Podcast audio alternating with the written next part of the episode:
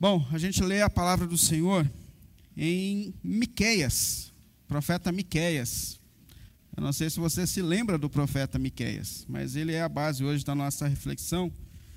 Então abra por gentileza a sua Bíblia, conecte a sua Bíblia talvez lá no profeta Miqueias. Quero ler com você o capítulo 6 de Miqueias no versículo 8. Miqueias, capítulo 6, versículo 8. Está lá no finalzinho do Antigo Testamento.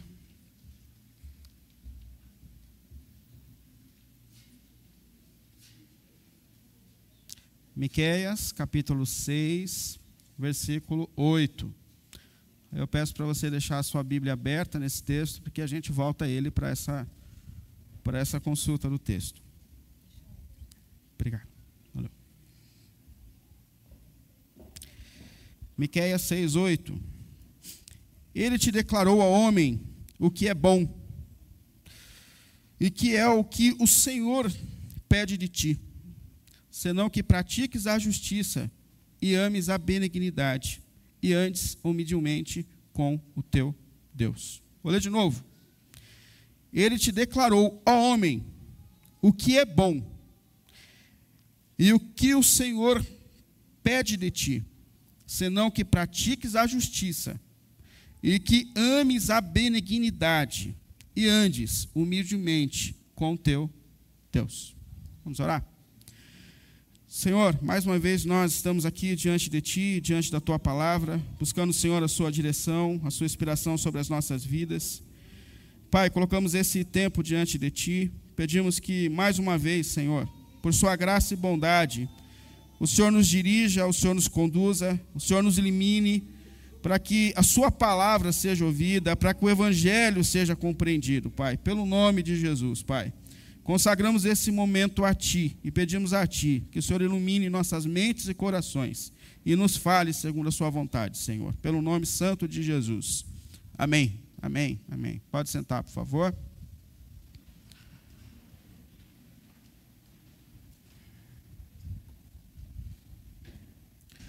Essa semana eu eu ouvi uma frase, na verdade eu acho que eu li uma frase que me fez refletir.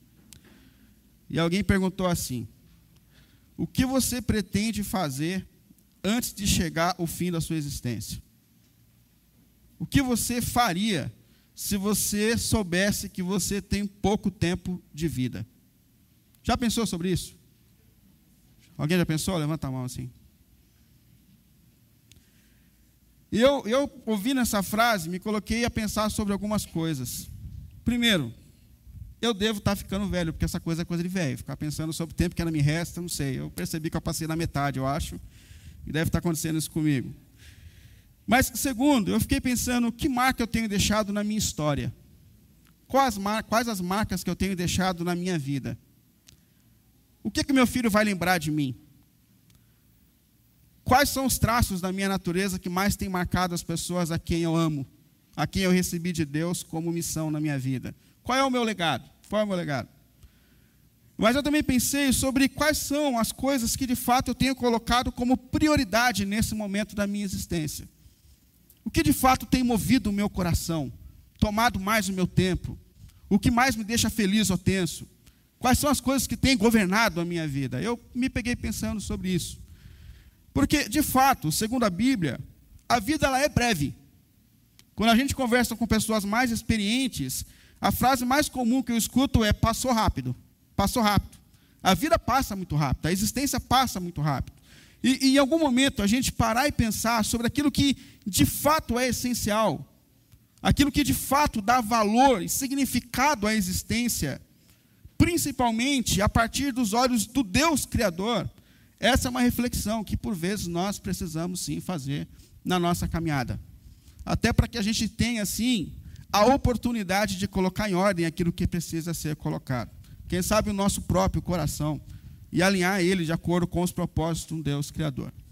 E é por isso que a gente está dando início a essa série que a gente tem chamado de Essencial. Essencial. Aliás, vale destacar que a Thalita está cada vez melhor né, nos, nas imagens que ela faz, ficou bem legal essa, porque a ideia é justamente essa. No meio de uma sociedade tão movimentada, é onde a gente recebe da sociedade comum tantas demandas, tantas prioridades, tantas metas, o que em meio a tudo isso é essencial àqueles que são considerados discípulos de Jesus. O que de fato importa, o que de fato tem que dar significado à nossa existência, à nossa jornada, enquanto nós ainda estamos aqui no tempo que Deus tem nos dado.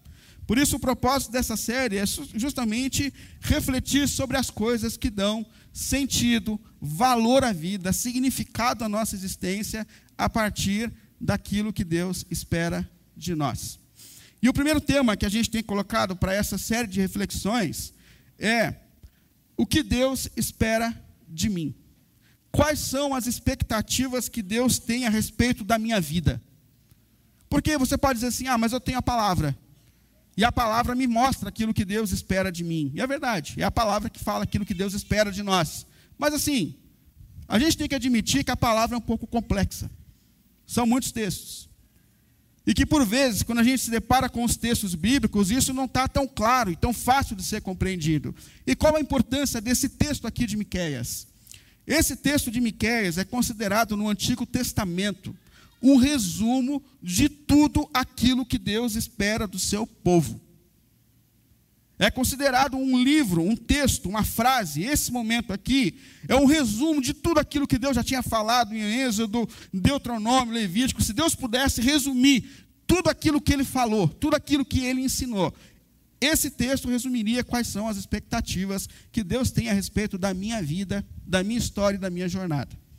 Eu não sei, mas se você, assim como eu, você tem entendido a sua jornada espiritual, centrada em Cristo, como o Elismar falou hoje aqui, que o propósito de Deus é que nós nos tornemos cada dia mais parecidos com Cristo, essa pergunta surge naturalmente no teu coração.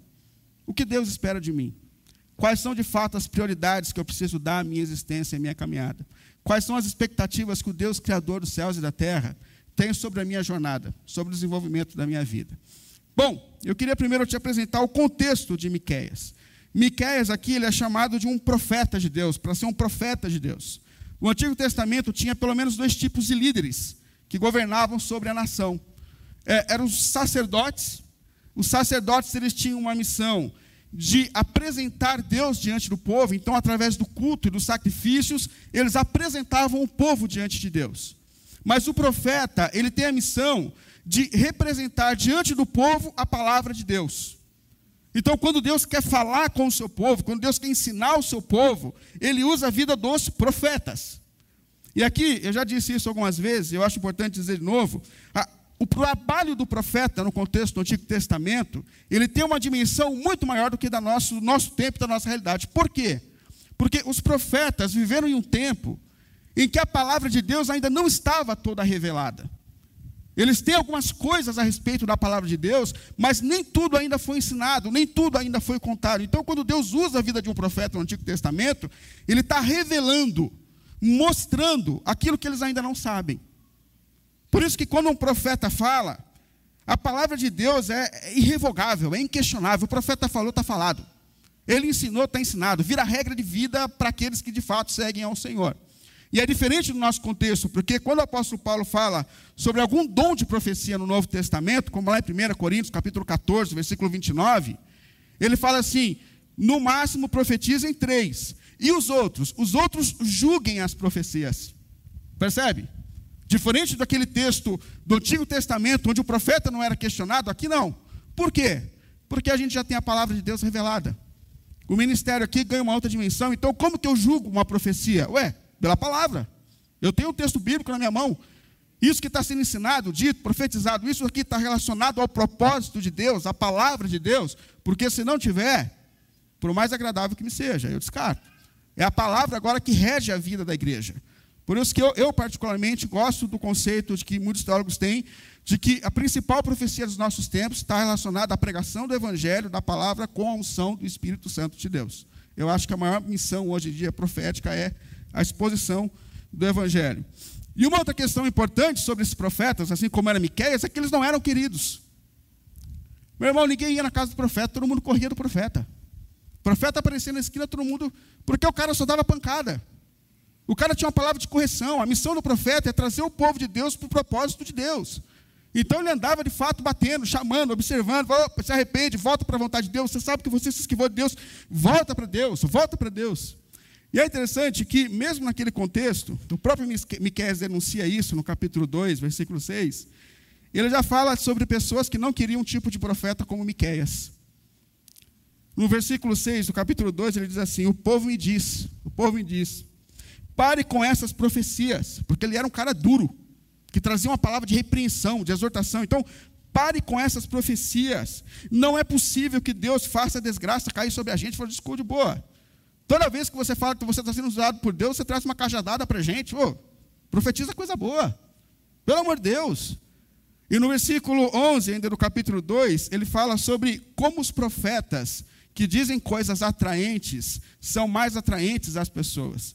Porque ele fala assim no versículo 11: O profeta que a gente prefere é aquele que anda pregando mentiras e falsidades. E o que eles falam? Eles falam que nós vamos ter fartura de vinho e de bens nessa vida. Ou seja, eles só profetizam coisas que a gente quer ouvir. E quando o apóstolo Paulo orienta Timóteo, que era um pastor, pregador do evangelho, ele fala assim: vai chegar o tempo em que as pessoas de fato abandonarão a palavra de Deus. E elas levantarão profetas que dizem aquilo que as pessoas querem ouvir. E eles de fato levarão multidões. Mas qual é a missão que Miqueias recebe do Senhor como profeta do Senhor? A missão que ele tem é justamente denunciar o pecado do povo é sempre chamar de volta o povo para o propósito de Deus e para a vontade de Deus. E é isso que ele está fazendo aqui. E o que Miqueias está denunciando? Quais eram os problemas da nação de Israel naquele período em que Miqueias foi usado por Deus para trazer a palavra de Deus e a repreensão de Deus para o seu povo? Pelo menos três coisas ele sinaliza aqui. A corrupção. Tem gente que acha que corrupção é uma coisa dos nossos tempos, mas não é. A corrupção faz parte do mundo desde que o ser humano se afastou do Deus Criador. Então, os políticos da época, os líderes da sociedade, abusavam do povo, cobravam impostos desonestos. Como ele diz aqui no versículo 1 do capítulo 3, ele fala assim: Escutem vocês, líderes e autoridades de Israel, vocês deviam praticar a justiça, e, no entanto, odeiam o bem e amam o mal. Vocês tiram a pele do meu povo e arrancam a carne dos ossos, ou seja, vocês exploram tudo que vocês podem do povo, vocês tiram até a carne dos ossos exploração maciça, corrupção dentro da política. E detalhe, essa, essa corrupção, essa ganância tinha se estabelecido ao próprio trabalho pastoral, sacerdotal, porque no versículo 5 do capítulo 3, ele diz assim: Assim diz o Senhor aos profetas, pastores, pregadores, que fazem o meu povo se desviar, e que lhes dão o que mastigar, aos que lhes dão de mastigar, ou seja, aqueles que contribuem, ah, vocês proclamam paz, alegria, você está trazendo dinheiro, então paz para a tua vida, vai ser prosperidade, tudo vai dar certo, tua vida vai dar certo. Mas para aqueles que não contribuem, que não, que não, não dão uma propininha ali para o pastor, eles proclamam guerra santa contra eles e enchem-lhes, porque eles não lhes enchem a boca. Ou seja, ele está denunciando aqui que, de fato, os próprios pastores, profetas, sacerdotes haviam se corrompido e que eles profetizavam coisas boas às pessoas que bom, bem contribuíam com eles, mas aqueles que não eram contribuintes, eles decretavam coisas ruins, malignas, enfim. Há uma depravação que alcançou até a liderança da igreja. E a gente sabe que isso é uma realidade que nos alcança e muito. Onde o pragmatismo, o dinheiro, é, essas coisas do lucro, por vezes, se tornam mais importantes para alguns líderes do que, de fato, a transformação e a pregação do Evangelho de Jesus Cristo. E essa corrupção se estendeu na sociedade, porque lá no capítulo 7 ele fala que ninguém podia confiar em ninguém, está todo mundo enganando todo mundo, o vizinho engana o seu vizinho, o amigo engana o outro amigo, é um momento de corrupção total da sociedade e Miquel está profetizando sobre isso. Mas além da corrupção, ele também denuncia uma crise que acontece dentro do próprio lar, no ambiente familiar. Capítulo 7, versículo 6, ele diz assim: Pois, fi, pois, o filho despreza o próprio pai, a filha se rebela contra sua própria mãe, a nora contra a sogra. Os inimigos do homem são os seus próprios familiares. E por que que Miqueias aqui está chamando a atenção do povo, está chamando a nossa atenção? Porque ele sabe que o desequilíbrio social começa dentro das famílias.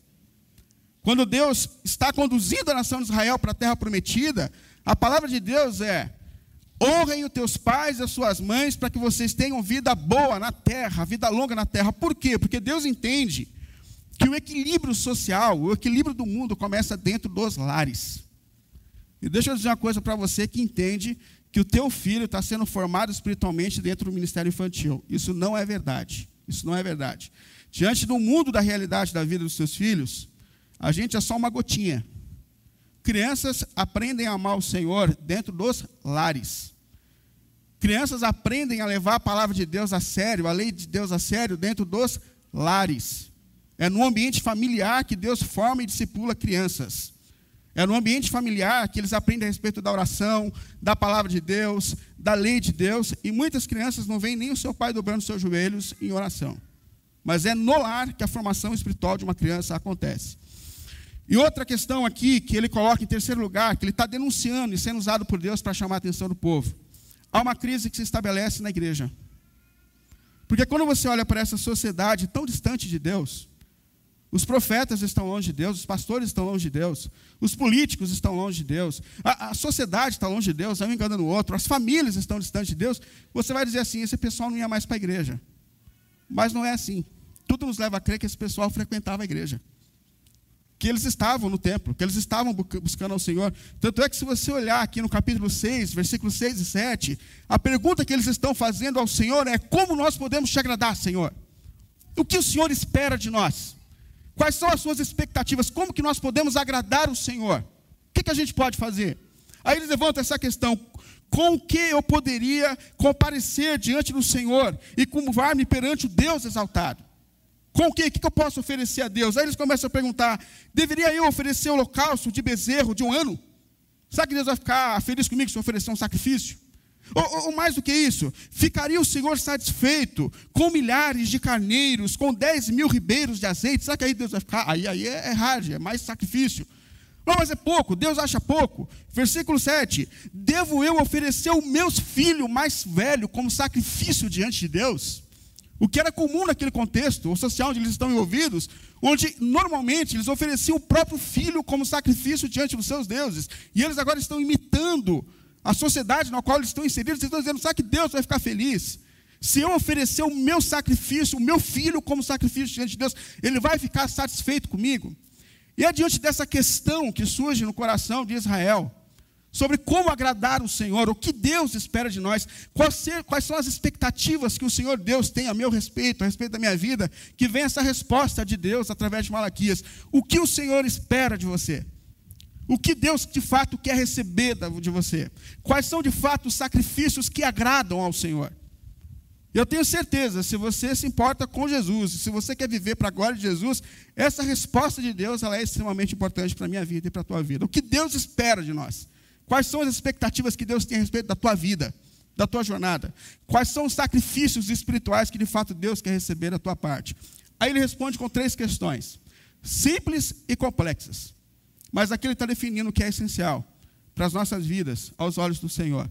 E a primeira questão que ele coloca aqui, primeiro, que pratiques a justiça. Que pratiques a justiça.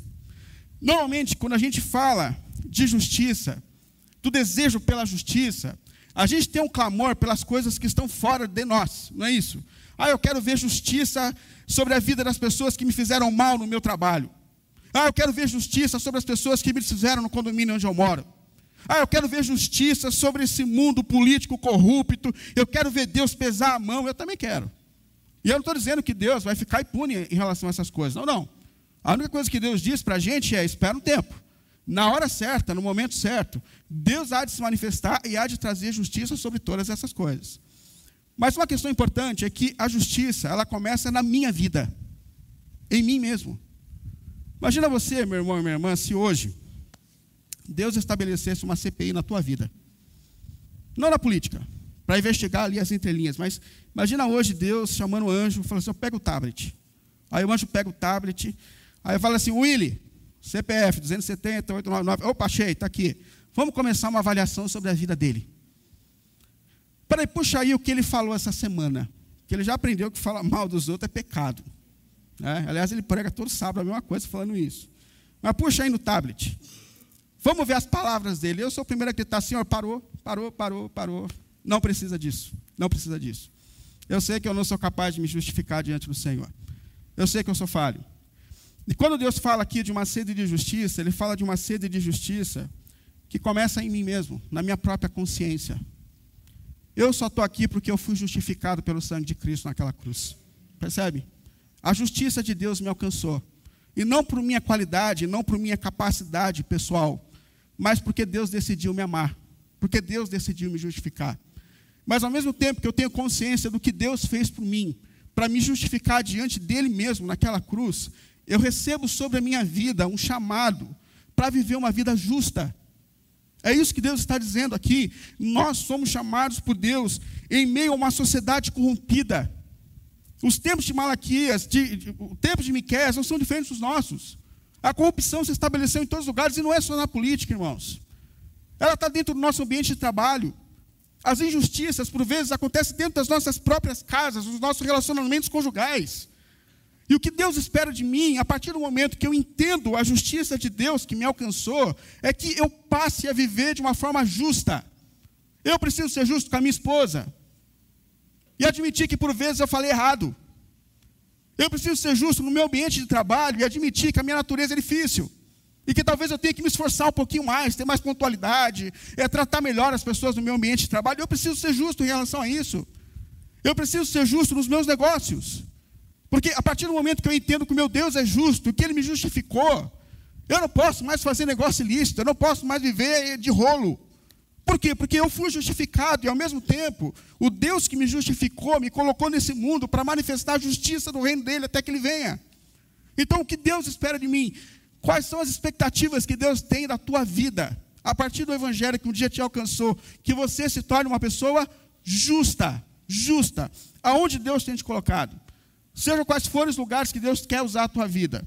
Deus espera que o teu caráter seja ajustado pela justiça de Deus, pela graça de Deus. Primeira expectativa, como disse o apóstolo Paulo aos Filipenses, façam de tudo, ou seja, se esforcem.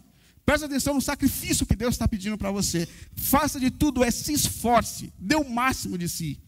Para quê?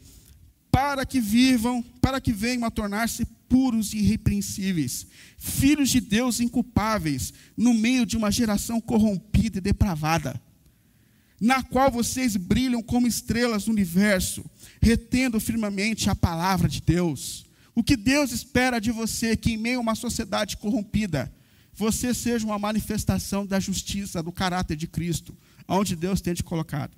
Primeira expectativa que Deus tem a respeito da tua vida. Primeiro sacrifício que Deus espera acontecer na tua vida de louvor a Ele. Mas segundo, são três. Que você ame a misericórdia. Que você faça justiça, que você ame a misericórdia. A misericórdia é a atitude de quem faz o bem a quem não merece. Isso é misericórdia. É fazer o bem a quem não tem nada para te dar de troca, ou quem você sabe que jamais vai te retribuir com o bem. Nós só estamos aqui hoje porque um dia Deus nos alcançou com a sua misericórdia. Nós não tínhamos nada para oferecer, nós não éramos nada, mas Deus, por misericórdia, me olhou na condição em que eu estava, e Ele se movimentou, estendeu a mão e me tirou de onde eu estava. Isso é misericórdia. Eu não tinha nada para dar em troca. É misericórdia, é misericórdia. Mas o desejo de Deus agora é que essa misericórdia, que um dia alcançou a minha vida e a tua, se manifeste através da nossa vida. Aprender a fazer o bem a quem não nos faz bem. Aprender a ser uma manifestação de amor para quem não ama. E é difícil esse negócio. Mas esse é o desejo, esse é o tipo de sacrifício que Deus espera de nós. E eu vou dizer, tem muita gente que, em nome de Jesus, vive no ódio, machuca, fere, briga, e que acha que está lutando pela causa de Cristo, ou que está manifestando o caráter de Cristo através de machucar, bater, de, de, de, de ferir com palavras, de ficar em debates inúteis. Mas assim, de boa. Às vezes a causa é até justa, mas em que, que isso tem manifestado o caráter e a misericórdia do nosso Senhor? Essa semana eu me deparei até com um vídeo de um rapaz que há muito tempo, aliás, há algum tempo tem ficado famoso, ele é novinho no Brasil aqui.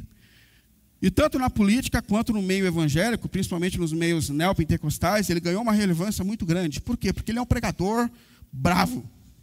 É o rapaz que sobe no, sobe no púlpito para bater, para denunciar. E, e, muitas causas pelas quais ele luta, ele está certo, realmente. Mas assim, a maneira, o ódio, a raiva, em nada revela o caráter de Jesus Cristo. Percebe? A gente anuncia a verdade, mas a gente anuncia a partir do coração movido pela misericórdia, pela graça que um dia nos alcançou. E é isso justamente que o profeta está dizendo aqui. O desejo de Deus é que você ame a misericórdia, que você ame amar, que você ame fazer o bem, mesmo a pessoas que talvez não tenham feito uma boa, boas obras na tua vida, na tua história.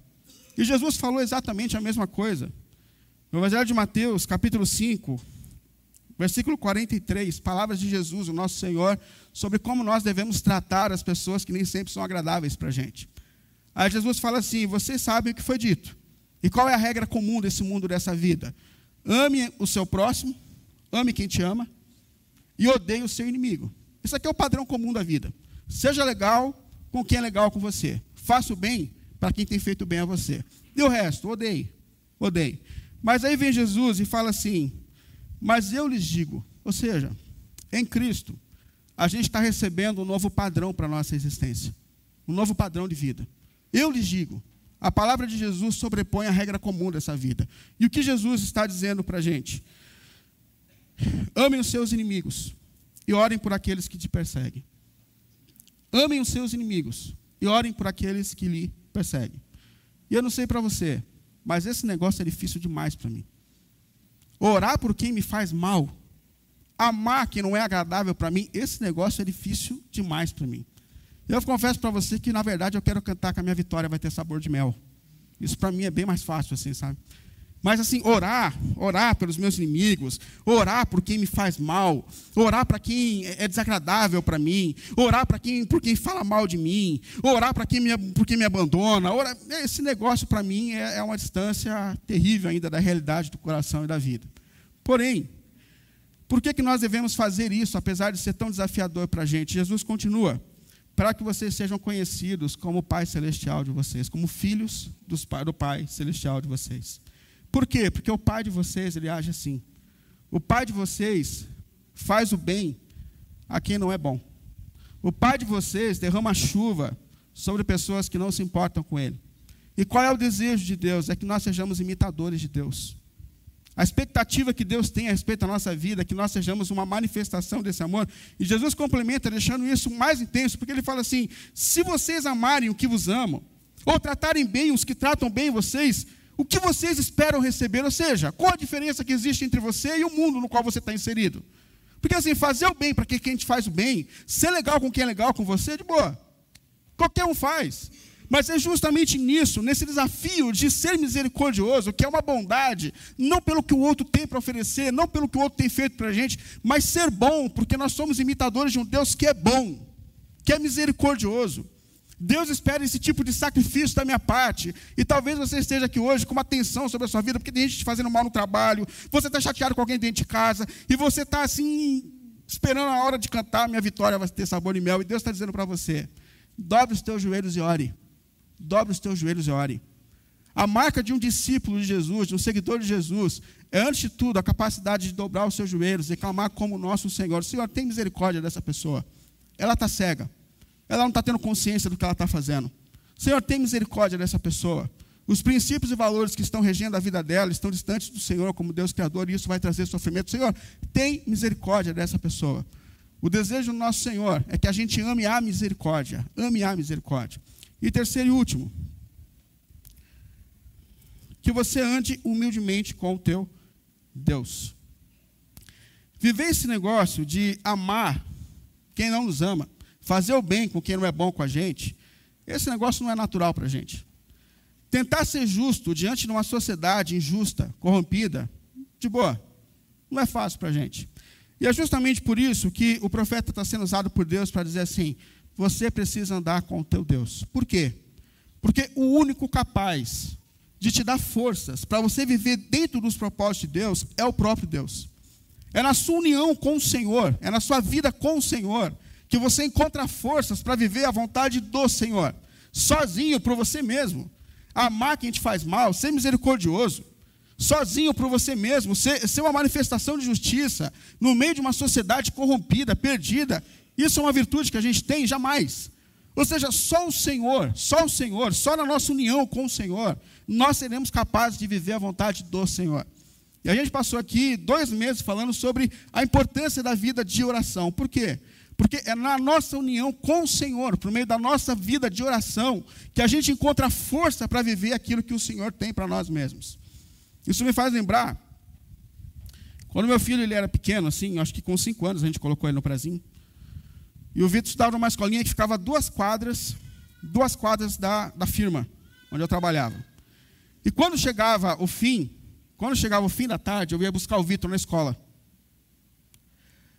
E o Vitor era magrinho. Pensa um magrinho, hoje ele está fortinho, mas pensa um bichinho comprido com as pernas finas, mas fininha assim, as perninhas assim dele. Começou a andar com quase dois anos, não noção, já meio atrapalhado. E eu lembro quando eu pegava o Vitor na escola, eu colocava a mochila dele nas minhas costas e dava as mãos para ele. E o Vitor entendia que aquela jornada da escola até a firma era um turismo para ele, assim, era um lugar de desafios. Então era uma descida e tinha umas guias altas assim, e ele conhecia todos os degraus, todos os degraus, e, e ele ia pulando um por um, todos. Era uma demora para chegar até a firma.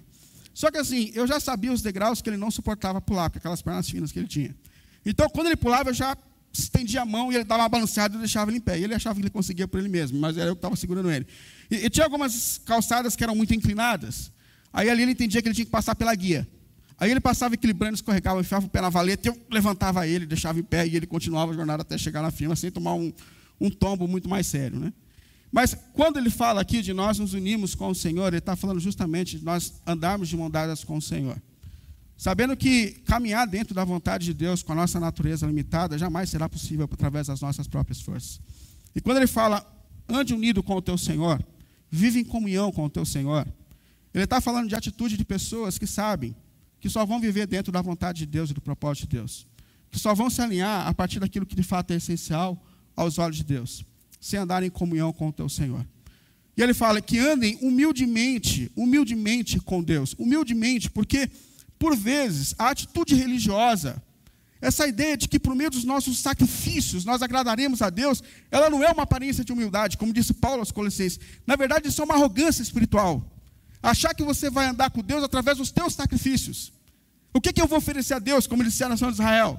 Qual é o sacrifício que eu posso fazer para Deus não soltar a minha mão? Não, não. Não é isso que Deus está pedindo. O que Deus está pedindo é relacionamento, é comunhão. Percebe? O que Deus espera de nós é que a gente lute com todas as nossas forças e limpe as nossas vidas, os nossos corações, de tudo aquilo que tem atrapalhado de alguma maneira a nossa comunhão com o Senhor. Porque o que Deus quer não é mais sacrifício. É isso que Deus está dizendo, não é mais esforço espiritual. Não é mais campanha, não é mais cuidar, não. Deus quer vida com ele, percebe? Essa aqui é a dimensão da compreensão de que o culto, de fato, a Deus, não está relacionado ao teu sábado, mas está relacionado à tua vida. Deus quer a vida. É por isso que o apóstolo Paulo fala em Romanos capítulo 12: ofereçam as tuas vidas como sacrifícios vivos diante de Deus, percebe? Não é o momento, não é o lugar, não é o sacrifício, é a vida.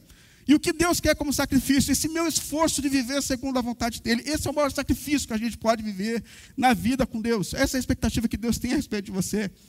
O salmista entendeu isso, ele fala: Senhor, eu sei que o Senhor não se agrada de sacrifício. Salmo 51, 17. Nem te agrada de mais holocaustos, de mais culto. Porque se fosse assim, eu mesmo os traria. Eu mesmo faria. Muito mais fácil, eu trago a minha oferta, tudo resolvido. Não, não. Mas eu sei, Senhor, eu sei que o que de fato agrada o Senhor é um espírito quebrantado, que reconhece a necessidade da graça e da misericórdia de Deus a cada dia, e que por isso caminha de joelhos diante de Deus. Por isso luta pela comunhão com o Senhor. Por quê? Porque reconhece que o único capaz de deixar a gente em pé na jornada da vida e dentro do propósito dele é o próprio Senhor. É o próprio Senhor. E talvez assim como eu, você pergunte o que Deus espera de mim. Quais são as expectativas que Deus tem a respeito da minha vida? Primeiro, que a sua vida se alinhe a partir da justiça. Meu irmão, minha irmã, eu não sei onde Deus tem te colocado. Eu não sei quais são os desafios que você tem enfrentado. Mas eu sei que assim como no tempo de Miqués, você tem vivido num mundo corrompido, que se afastou do propósito de Deus. E que isso está acontecendo em todos os lugares que você tem vivido. Mas qual a expectativa que Deus tem da sua vida? Que você seja diferente. Que você seja uma manifestação da justiça de Deus, da graça de Deus. Que você seja uma manifestação do reino de Deus, do caráter de Cristo, seja qual for o ambiente que Deus tenha te colocado. Mas mais do que isso, que você tenha um coração que ame a misericórdia. Ou seja, eu sei que na luta por justiça, a gente sabe que na luta por justiça, por vezes o nosso coração se cansa e se enche de ira. Por vezes a gente levanta e diz: Senhor, até quando a gente vai ter que suportar esse mundo fora de ordem? Mas enquanto a gente estiver aqui, o desejo do Senhor é que os nossos corações sejam movidos por misericórdia. Pessoas que apontam os erros, a gente tem em todos os lugares. Joelhos que estão dobrados diante de Deus, falando: Senhor, tem misericórdia. São poucos, irmãos. São poucos, irmãos. Há um momento que Deus decide punir a nação de Israel e ele levanta uma questão sobre o povo. Ele fala: Eu não achei ninguém que se coloque na brecha. Ou seja, eu não encontrei ninguém que está intercedendo. Eu no caminho não achei ninguém que está clamando por misericórdia. Deus tem misericórdia, Senhor. Porque, como discípulos de Jesus, a nossa voz é como a do nosso mestre, dizendo: Senhor, tem misericórdia. Eles não sabem o que fazem, Senhor. Tem misericórdia, Senhor, eles não sabem o que fazem. Mas em terceiro e último lugar, o que Deus quer com você é relacionamento. Meu irmão, minha irmã, que tem atrapalhado o teu relacionamento com o Senhor? Quais são os cantos da tua vida que talvez tenha ferido a tua intimidade com o teu Senhor? O que você precisa deixar de lado para que a tua comunhão com o Senhor seja uma realidade a cada momento da sua vida? Deus não quer mais culto, Deus quer a tua vida. Deus quer a tua vida de acordo com os propósitos eternos de Deus. Se você, assim como eu, pergunta, Senhor, o que tu esperas de mim? A Bíblia é complexa demais, tem tanta coisa, e Deus está resumindo para você hoje aqui qual é o culto que Deus quer receber de você. Viva uma vida justa, interceda por aqueles que estão perdidos, e batalhe ao máximo para viver uma vida em comunhão com Deus a cada dia, a cada segundo da sua vida. Essa é a expectativa que o Deus Criador dos céus e da terra tem a respeito da tua jornada, a partir a respeito da tua vida. Eu oro a Deus para que a gente consiga cada dia mais se alinhar a esse propósito eterno que Ele tem para nós, daquilo que é essencial, acima de tudo, aos olhos do nosso Senhor. Amém? Vamos ficar em pé para a gente orar.